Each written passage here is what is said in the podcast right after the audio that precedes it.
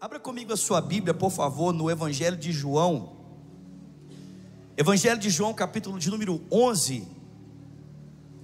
Evangelho de João, capítulo 11. A partir do versículo 1, Evangelho de João, capítulo 11, versículo 1. Eu falo com você nesse dia sobre o tema morte, amor e glória. Diga para quem está perto de você: morte, amor e glória.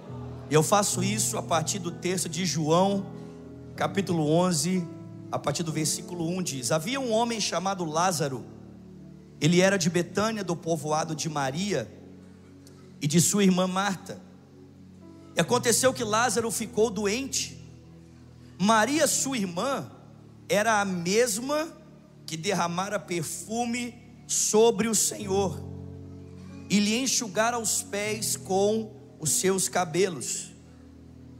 Então as irmãs de Lázaro mandaram dizer a Jesus: Senhor, aquele a quem o Senhor ama, ele está doente. E ao ouvir isso, Jesus disse: Essa doença não acabará em morte, ela é para a glória de Deus, para que o Filho de Deus seja glorificado por meio dela. Alguém pode dar glória a Deus por isso? Jesus amava Marta amava sua irmã e também a Lázaro. No entanto, quando ouviu falar que Lázaro estava doente, ficou ali por mais dois dias aonde estava. Depois disse aos seus discípulos: Vamos voltar para a Judéia. Os discípulos disseram: Mestre, há poucos judeus tentaram te apedrejar lá, e ainda assim o senhor quer voltar para lá? Jesus respondeu: O dia não tem doze horas? Quem anda de dia não tropeça, porque vê a luz deste mundo. Quando anda de noite, tropeça, porque nele não há luz. E depois de dizer isso, prosseguiu dizendo-lhes: Nosso amigo Lázaro adormeceu, mas eu vou até lá para acordá-lo. Seus discípulos responderam: Senhor, se ele está dormindo, vai melhorar. Jesus tinha falado da morte de Lázaro, mas os seus discípulos pensaram que ele estava falando simplesmente de um sono, e então lhes disse claramente: Lázaro morreu, e é para o bem de vocês que estou contente de não ter estado lá, para que vocês creiam, mas vamos até ele. Eu quero ler esse texto novamente. Versículo 14 e 15 diz: Então lhes disse claramente: Lázaro morreu e é para o bem de vocês. Eu estou contente de não ter estado lá, para que vocês creiam. Mas vamos até ele. E então Tomé, chamado Dídimo, disse aos seus discípulos: Vamos também para morrer com ele. Ao chegar, Jesus verificou que Lázaro já estava sepultado havia quatro dias. Betânia era uma cidade pequena, cerca de três quilômetros apenas próxima de Jerusalém. E muitos judeus tinham ido visitar Marta e Maria para confortá-las pela perda do irmão. Quando Marta ouviu que Jesus estava chegando, foi ao seu encontro, mas Maria ficou em casa. Disse Marta a Jesus: Senhor, se o Senhor estivesse aqui, meu irmão não teria morrido. Mas sei que mesmo agora, Deus te dará tudo o que pedires. Disse Jesus: seu irmão vai ressuscitar. Marta respondeu: Eu sei que ele vai, vai ressuscitar lá na ressurreição, no último dia. Disse Jesus: Eu sou a ressurreição e a vida, e aquele que crê em mim, ainda que morra, viverá, e quem vive e crê em mim não morrerá eternamente. Você crê nisso? Alguém pode dar um glória a Deus aqui? Ela respondeu: Sim, Senhor. Eu tenho crido que tu és o Cristo, o Filho de Deus que deveria vir ao mundo. E depois de dizer isso, foi para casa e chamando a parte Maria, disse: O mestre está aqui e ele está chamando você. E ao ouvir isso, Maria levantou-se depressa e foi ao encontro dele. Jesus ainda não tinha entrado no povoado, mas estava no lugar onde Marta o encontraram. E quando notaram que Maria levantou-se depressa e saiu. Os judeus que estavam a confortando em casa seguiram ela. pensando que ela ia ao sepulcro para chorar. Mas chegando ao lugar onde Jesus estava e o vendo, Maria se prostrou aos seus pés e disse: Senhor, se o Senhor estivesse aqui, meu irmão não teria morrido. E ao haver chorando, e os judeus que acompanhavam chorando, Jesus agitou-se no seu espírito e se perturbou, e perguntou: Onde o colocaram? E eles disseram: Venha e veja, Senhor. E Jesus então chorou. Os judeus então disseram: Veja como ele o amava. Mas alguns deles disseram: Ele não abriu os olhos dos cegos? Não poderia ele ter impedido que este homem morresse? Jesus, outra vez, profundamente comovido, foi até o sepulcro. Era uma gruta com uma pedra colocada na entrada. E ele disse: Tirem a pedra. Disse Marta ao seu irmão morto. Disse Marta, irmão de Maria, perdão, do irmão que estava morto: Senhor, ele já cheira mal, já fazem quatro dias. Disse Jesus: Eu não falei que se você cresce, veria a glória de Deus? E então tiraram a pedra. Jesus olhou para cima e disse: Pai, eu te agradeço porque me ouvistes, e sei que sempre me ouves. Mas estou dizendo isso por causa do povo que está aqui, para que eles creiam que tu me enviastes. E depois de dizer isso, Jesus bradou em alta voz: Lázaro, venha para fora. E o morto saiu, com as mãos e os pés envolvidos em faixa de linho, e o rosto envolto em um pano. E Jesus lhes disse: Tirem as faixas dele e deixem-no ir e muitos judeus que tinham vindo visitar Maria, vendo o que Jesus fizera, creram nele. Alguém pode dar um glória a Deus aqui nesse dia? Pode aplaudir o nome do Senhor. Obrigado, Jesus. Vamos orar, Senhor, tu és um Deus maravilhoso. Nessa manhã nós já podemos sentir aqui a tua presença. Durante, Senhor, o tempo de adoração, Ó Deus, e todo esse momento de contribuição, temos sido visitados pelo Senhor e por isso nós te damos honra, nós te damos glória. E nesse momento em que nos assentamos para ouvir o Senhor nos falar através da palavra, nós te pedimos, dá-nos olhos para ver, ouvidos para ouvir, e um coração sensível, Senhor, para receber cada palavra que o teu Espírito deseja falar ao nosso coração. Ao pregador desse dia, conceda-lhe graça, Senhor, para que no abrir da sua boca, somente a palavra do Senhor seja ouvida e nenhuma outra. É o que nós oramos e agradecemos em o nome de Jesus. E quem crê, diga amém. Irmãos, esse texto trabalha uma temática muito importante para todos nós. E que temática é essa? Esse texto trabalha a seguinte temática: onde está Deus em meio ao nosso sofrimento? Ou por que Jesus permite que aqueles que Ele ama sofram? Ou uma outra forma de colocar essa pergunta é: qual a relação de Deus, do amor de Deus, com a nossa dor, com a nossa perda e com o nosso sofrimento? Eu não sei se você percebeu, mas o texto, por três momentos, questiona o amor de Jesus em relação a Lázaro pelo fato de ele não ter se apressado para dar a ele aquilo que todos sabiam que ele poderia dar e o ter permitido morrer. O primeiro momento que o texto questiona o amor de Jesus por Lázaro é através da pergunta de Marta. O texto bíblico diz para mim e para você que ao se aproximar Marta vai ao seu encontro e diz para ele: Jesus, se o Senhor estivesse aqui, o meu irmão não teria morrido.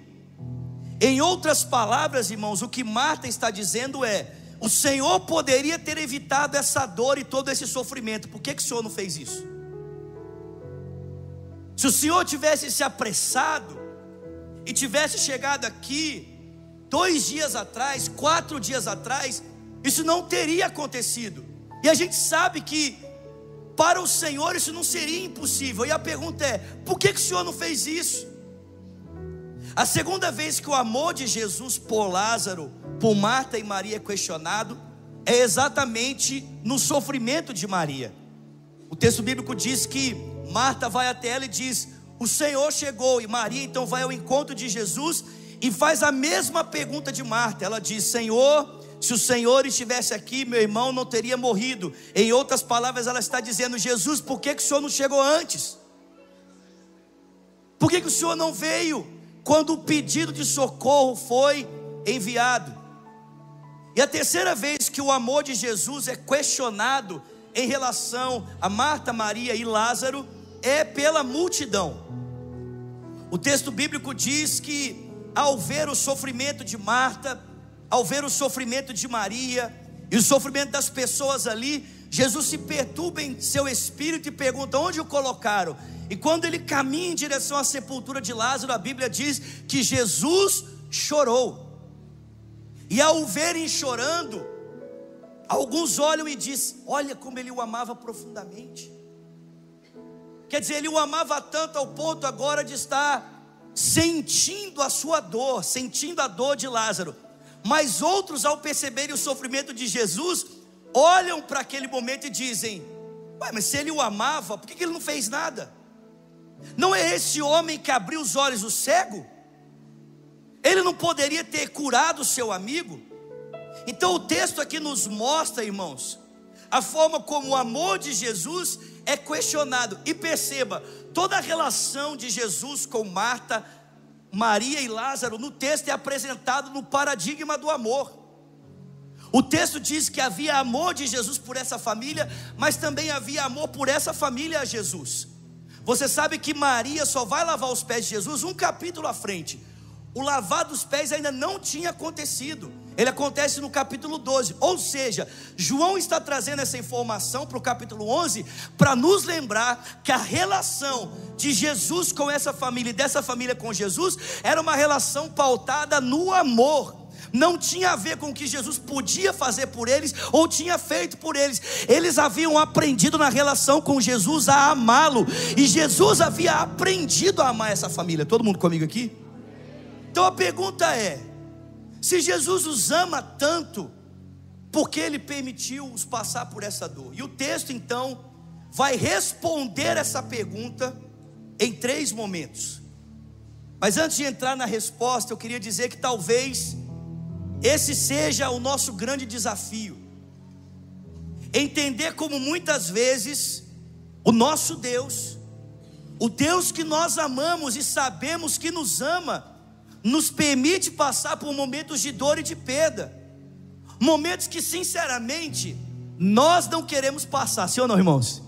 Eu não sei você, mas eu prefiro me relacionar com Deus quando Ele me dá vitória. Mais alguém aqui?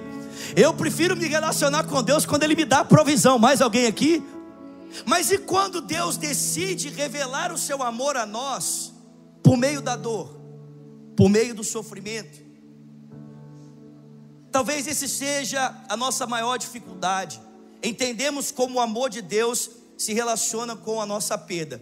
Mas eu queria fazer uma consideração importante aqui a respeito desse assunto é que ainda que Jesus tenha permitido Lázaro experimentar a morte, Jesus não é a causa da morte, amém, queridos? Ou seja, Deus pode usar todas as coisas com a finalidade de cumprir a sua vontade, mas isso não significa que Ele seja a causa da dor, amém, meus irmãos? Nós não cremos que Deus põe enfermidade em ninguém, amém, queridos? Nós cremos que Deus está no negócio de curar. Alguém pode dar glória a Deus por isso? Deus está no negócio de sarar, amém? Deus está no negócio de transformar, amém, queridos? Mas às vezes, Ele permite que por meio da dor, a sua glória se torne ainda mais evidente. Como Jesus responde a esse questionamento?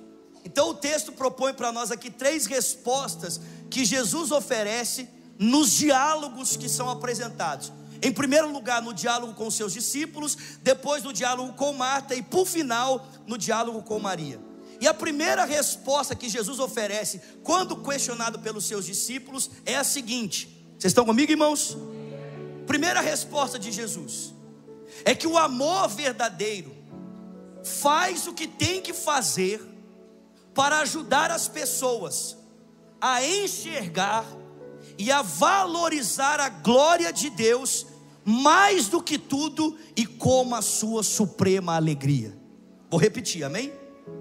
O amor verdadeiro faz o que tem que fazer para ajudar as pessoas a enxergarem e a valorizar a glória de Deus como a sua suprema alegria. Tem alguém comigo aqui nesse dia? Presta atenção. Jesus deixou claro, irmãos, que foi o amor dele pelos seus discípulos, por Lázaro, por Marta e Maria, que permitiu Lázaro morrer. Jesus diz aos seus discípulos: Olha, foi por bem eu não ter estado lá, foi a razão do meu amor por vocês e por eles, de eu não ter estado lá para, para curar Lázaro, não permitir morrer. Todo mundo comigo aqui? Foi o amor de Jesus por essa família e pelos seus discípulos, e consequentemente por mim e por você, que o fez escolher permanecer onde estava e permitir Lázaro morrer. Amém, queridos? Todo mundo comigo? Toda a ênfase do texto está: Jesus ama essa família, e é exatamente por amá-los que ele não chega a tempo de curar Lázaro. E a gente pergunta: como é que isso pode ser amor? Como é que pode ser amor Jesus permitir que eu passe por um sofrimento maior do que aquele que eu já estava experimentando? Jesus os ama e ele tanto os ama que o texto diz ele não curou Lázaro, mas o deixou morrer. Por que isso é amor? E eu digo para você, porque o amor verdadeiro é fazer o que você tem que fazer para ajudar as pessoas a enxergarem e a valorizarem a glória de Deus como a sua suprema alegria. Jesus diz: Eu não vou curar Lázaro, não é porque eu não quero curar Lázaro, eu não vou curar Lázaro porque há um propósito maior para essa enfermidade, e o propósito maior é vocês enxergarem a glória de Deus por meio dessa dor, por meio dessa perda, por meio desse sofrimento. Deus quer usar essa perda e esse sofrimento para tornar ainda mais evidente a glória dele para cada um de vocês. Alguém pode dar glória a Deus por isso? Essa doença não é para a morte, essa doença é para a glória de Deus, para que Deus seja glorificado por intermédio dela. Diga glória a Deus. Em outras palavras, Jesus está dizendo: o meio pelo qual Deus será glorificado é exatamente esse sofrimento. Deus vai exibir a glória dele por meio dessa perda. O amor, irmãos, permitiu que Lázaro morresse para nos ajudar e ajudar os seus discípulos e aquela família a ver de maneira mais clara a glória de Deus. Preste atenção: amar significa nos dar o que nós precisamos. Diga para quem está pertinho de você: amar significa nos dar o que nós precisamos. Chacoalha ele fala para ele: amar significa nos dar o que nós precisamos. E escute isso, meu irmão. Pega isso aqui em nome de Jesus. Tem alguém comigo aqui nesse dia? Escute isso. O que nós mais precisamos não é de cura apenas. O que nós mais precisamos não é de um milagre apenas. O que nós precisamos não é de um toque de Deus temporal apenas. Tem alguém comigo aqui? Irmão, presta atenção: o que nós mais precisamos é de uma experiência completa e interminável com a glória de Deus. Meu Deus, chacoalha quem está perto de você e fala para ele: o que você mais precisa é de uma experiência interminável e completa com a glória de Deus. Alguém pode dar glória a Deus por isso? Porque preste atenção, querido, se Jesus toca o seu corpo hoje, ele muda a sua realidade presente, mas se ele revela a glória dele para você, ele muda a sua eternidade para sempre. O conhecimento da glória de Cristo não muda apenas a tua temporalidade, o conhecimento da glória de Cristo muda a tua eternidade. Diga glória a Deus. Amor significa nos dar o que vai trazer para a gente maior alegria e uma alegria mais duradoura. E o que é isso, se não uma revelação clara da glória de Deus? Quando nós vemos a glória de Deus e nos maravilhamos com isso, nós somos cheios e satisfeitos da verdadeira alegria, amém, queridos? Por isso eu digo a você: amor é fazer o que tem que ser feito para levar as pessoas a verem e a valorizarem a glória de Deus, mesmo que isso signifique por um momento, Deus permitir que a gente passe por um tempo de sofrimento, ou seja, se esse tempo de sofrimento que Deus nos permite passar, nos levará a um conhecimento mais profundo de quem Ele é, Deus entende que é melhor passarmos por um tempo de sofrimento e carregarmos para sempre uma alegria eterna, pelo amor de Deus. Deus entende que é melhor passarmos por uma leve e momentânea tribulação que resultará num eterno peso de glória do que temos uma limitação resolvida temporariamente e nunca experimentarmos de um conhecimento profundo da glória de Deus. Meu Deus, digam glória a Deus aí, pelo amor de Deus. Chacoalha o seu irmão e fala para ele: vamos para cima. Amém? Mas sabe o que é interessante? É que Jesus não é apenas aquele que permitiu que Lázaro experimentasse a morte para que a glória de Deus fosse revelada, mas Cristo é aquele que morreu para que a glória de Deus fosse revelada. Jesus não apenas permitiu que Lázaro descesse à sepultura com a finalidade de tornar mais claro e evidente a glória de Deus para os seus discípulos, mas Jesus, na sua própria experiência, o Verbo se fez carne e habitou entre nós, e nós vimos a sua glória, glória como do unigênito do Pai, cheio de graça e de verdade, e ele viveu toda a sua vida fazendo bem e curando aqueles que eram oprimidos pelo diabo, porque Deus estava com ele, mas quando quando chegou o tempo da sua manifestação, ele foi a Jerusalém, julgado indevidamente, pregado em uma cruz, e a Bíblia diz que exposto à vergonha, Deus estava revelando a sua glória por meio do seu filho crucificado, sepultado e ressuscitado de dentre os mortos. Diga glória a Deus. Ou seja, ele não é apenas aquele que permite, mas ele é aquele que se submeteu à experiência do sofrimento a fim de nos revelar ainda mais a sua glória. Aonde a glória de Deus se torna mais evidente, se não na cruz do nosso Senhor Jesus Cristo. Paulo diz que a cruz, ela é o lugar onde Deus é visto de forma mais esplêndida. Paulo diz que na cruz Aquilo que parece loucura, na verdade é sabedoria, e aquilo que parece fraqueza, na verdade é força. Essa é a primeira resposta de Jesus. Jesus, preste atenção, irmãos, não necessariamente sempre nos ama nos tirando a dor e o sofrimento, mas Ele nos ama, em primeiro lugar, nos dando de si mesmo por meio da dor e do sofrimento. Vocês estão comigo aqui? Se nós exigimos que Deus nos ame apenas da forma como nós esperamos, sabe o que significa? Que talvez a gente perca o que é mais sublime ao passarmos por essa dor.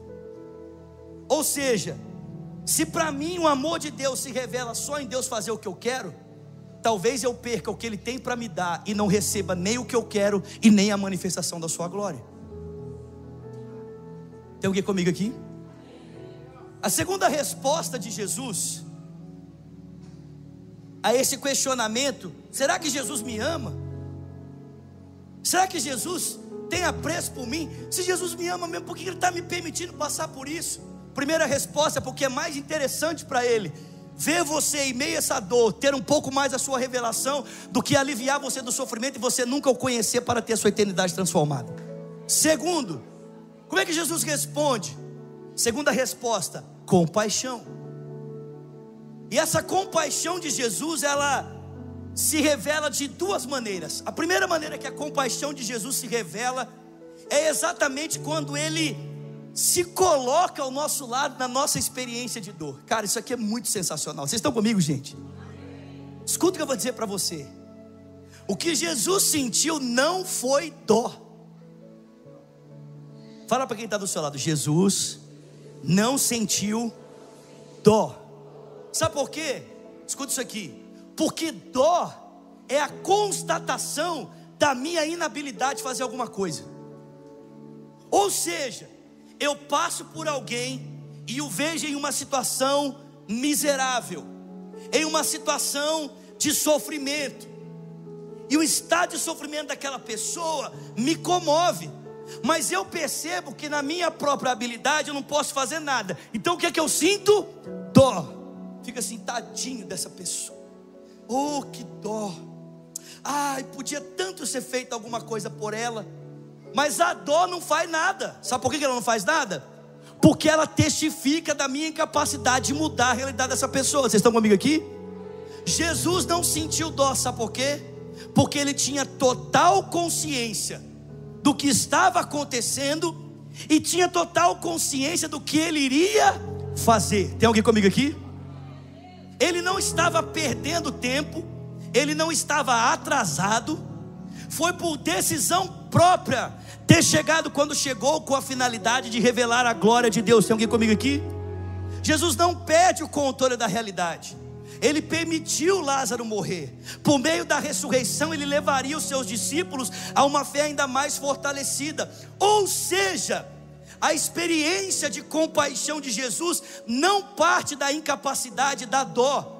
A experiência de compaixão parte da sua plena capacidade de saber que ao final ele poderia ressuscitar Lázaro e ainda assim ele se compadece com a dor dessa família. Pelo amor de Deus. Preste atenção, irmãos. Jesus não estava sentindo dó, ele estava sofrendo junto. Só que esse sofrer junto não era o sofrer de não posso fazer nada.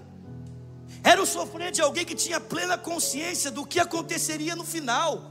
Mas ainda assim ele os amava tanto que mesmo sabendo tudo o que poderia fazer e todo o propósito de Deus, ele os abraça e ele chora com eles. Ele não chega, ele não chega assim, né? Tipo, peraí, gente, que negócio é esse? Vocês estão chorando? Parece que vocês não sabem quem eu sou, parece que vocês não sabem o que eu posso fazer. Sai da minha frente aqui que eu vou resolver esse problema. Não. Ainda que soubesse do tempo, do propósito, da sua capacidade, de tudo que Deus faria, Jesus se aproxima como aquele que sofre ao lado dos seus que ele ama, porque eles estão sofrendo. Sabe, muitas vezes, muitas vezes, a gente acha que a maneira de Deus de lidar com o nosso sofrimento é nos oferecendo respostas coerentes para nós lidarmos com a nossa dor.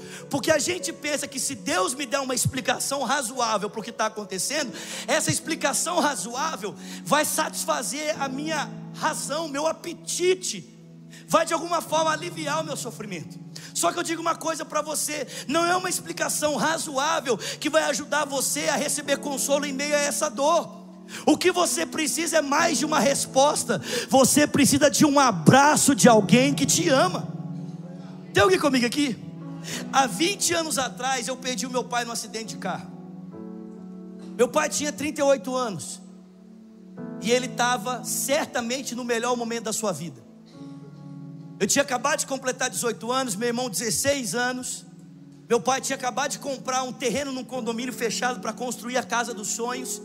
Ele estava no seu melhor momento profissional, no seu melhor momento matrimonial. Certamente para mim era o meu melhor momento de relacionamento com meu pai. Ele estava em plena saúde, plena atividade profissional, e nesse momento, voltando para casa, ele sofre um acidente e vem a óbito com 38 anos. Eu tenho 38 anos hoje. Faltavam 15 dias para eu iniciar uma nova etapa na minha vida. E quando nós recebemos a notícia dessa morte abrupta no meio de um tempo de vida e esperança, nós começamos a procurar respostas. E uma das respostas que nós encontramos para justificar nossa perda e consolar o nosso coração, eu, a minha mãe e meu irmão, é: a Deus o recolheu porque ele sabia o que ia acontecer lá na frente. Mas irmãos, não é essa a forma que Deus trata com a nossa dor. Deus não trata com a nossa dor nos oferecendo respostas. Deus trata com a nossa dor nos oferecendo os seus braços. Ele diz: Eu vou estar com você quando você passar pela dor. Eu vou estar com você quando você passar pelo sofrimento. Eu sou aquele que vai enxugar dos seus olhos toda lágrima. Eu vou ser aquele que vai estar com você quando tudo estiver bem e quando nada estiver bem. Jesus não consolou a minha família dando uma resposta plausível. Ele consolou a minha família com a sua presença. Seu Espírito Santo conosco tem nos consolado e nos feito caminhar, mesmo em meio à dor da saudade e da perda. O consolo de Jesus é um consolo de compaixão, ele chora junto. Tem alguém comigo aqui? Cara, eu espero que nessa manhã você receba a graça de Jesus. Eu espero que nessa manhã você se sinta abraçado por Ele. Mas a compaixão de Jesus não apenas é demonstrada no seu choro, no seu sentir junto. A compaixão de Jesus também é demonstrada aqui nesse texto em duas palavras que aparecem aqui: indignação e se comoveu no espírito. Essas duas palavras, indignação e se comoveu no espírito, na língua original elas nunca aparecem num sentido ameno. É sempre num sentido de insatisfação. Ou seja, Jesus chora porque ele contempla a dor dos seus amados, mas ele também chora porque de alguma forma seu amor por eles estava sendo questionado. Ou seja, todo aquele amor e aquele relacionamento que havia sido construído, toda aquela relação com essa família que havia sido dada e pautada no amor, não por alguma coisa que havia sido feita, agora diante da pena estava sendo questionada. Eles estão questionando Jesus: será que o Senhor me ama mesmo? Todo esse tempo estivemos juntos, conversando, nos relacionando. O Senhor é aqui de casa, por que o Senhor permitiu isso? E ao Jesus perceber que aquele amor profundo por ele está sendo questionado, isso o incomoda, porque o que ele esperava deles é que eles continuassem confiando nele, mesmo em meio à dor. O que ele esperava é que eles continuassem confiando nele, mesmo que não entendessem o porquê, meu Deus, de ele estar fazendo o que estava fazendo mesmo que eles não conseguissem entender o porquê ele havia decidido se demorar por mais dois dias, certamente eles deveriam confiar. Eu sei que ele me ama e algum propósito ele tem nisso, e quando ele chegar, tudo vai se tornar claro. Mas até que isso aconteça, eu vou permanecer confiando nele, eu vou permanecer acreditando nele, porque eu sei que ele me ama. Eu sei que ele me ama. Mas irmãos, não é exatamente isso que nós fazemos. Nós começamos a questionar o amor de Deus, porque o vemos nos conduzir por um caminho que não faz sentido para nós.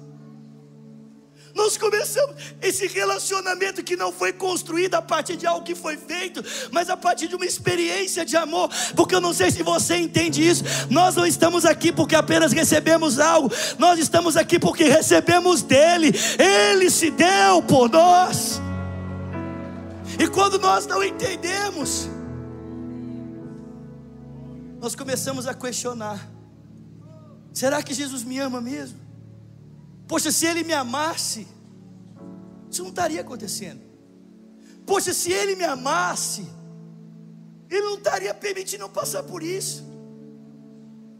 E a gente acha que essas, esses questionamentos a respeito do amor de Jesus não incomodam. Como não poderia incomodar, irmão? Como Jesus não poderia se sentir incomodado de ver aqueles que são tão amados por Ele ao ponto de Ele dar a sua vida por eles, o questionar os seus motivos porque não entendem a forma como Ele está agindo agora.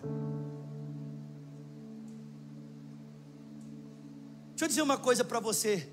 Talvez você que, como eu, perdeu um parente, perdeu um amigo, quem sabe você está aqui hoje, ou pela internet você perdeu um filho. E você não consegue entender Deus, por que o Senhor fez isso? Deixa eu dizer uma coisa para você. Não questione Jesus antes do tempo.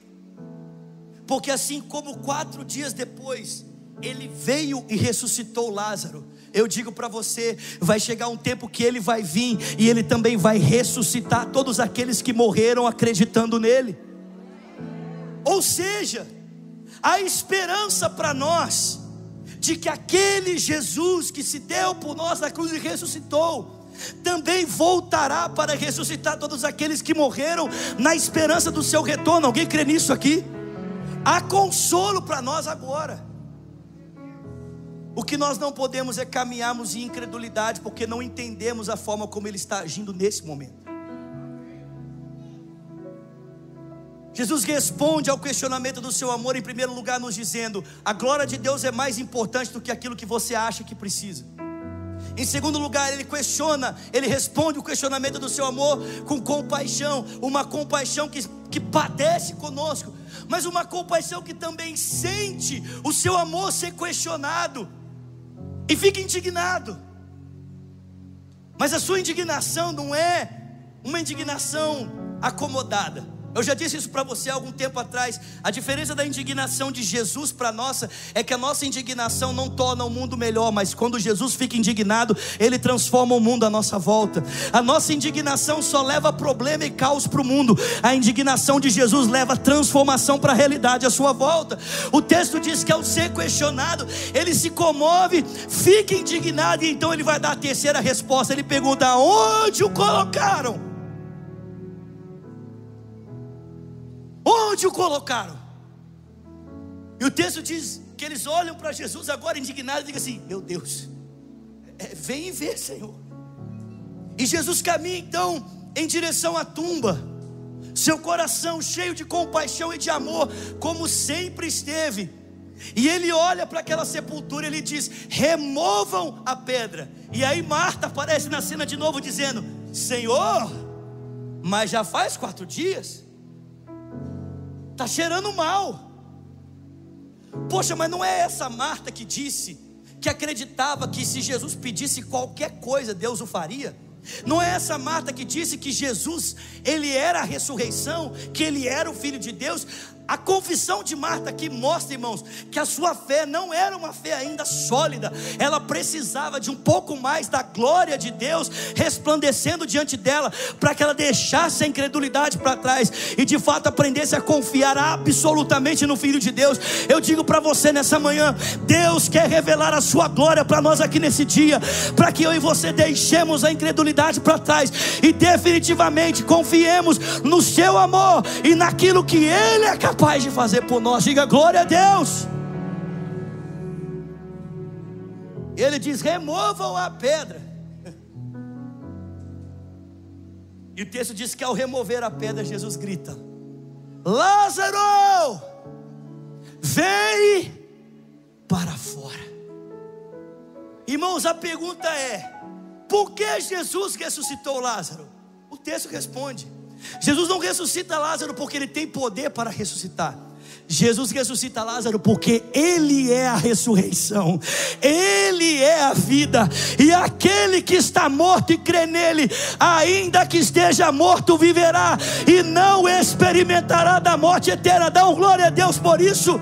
Ele não ressuscita Lázaro porque ele tem poder para ressuscitar. Ele ressuscita Lázaro porque ele é a vida, ele é a ressurreição, ele é tudo aquilo que nós precisamos. Diga glória a Deus. Fica de pé no seu lugar, por favor. E eu leio com você um último texto nesse dia. Tem alguém recebendo alguma coisa de Deus aqui? Jesus ressuscita os mortos porque Ele é a ressurreição. Segundo aos Coríntios, capítulo 4, versículo 14. Se a banda quiser, já pode chegar. Vamos chegar chegando, amém? Vamos terminar esse culto aqui relampeando, pelo amor de Deus. Chacoalha o seu irmão e fala para ele: Vamos para cima. Chacoalha ele fala: Vamos, meu filho. Tem algum pentecostal aqui hoje?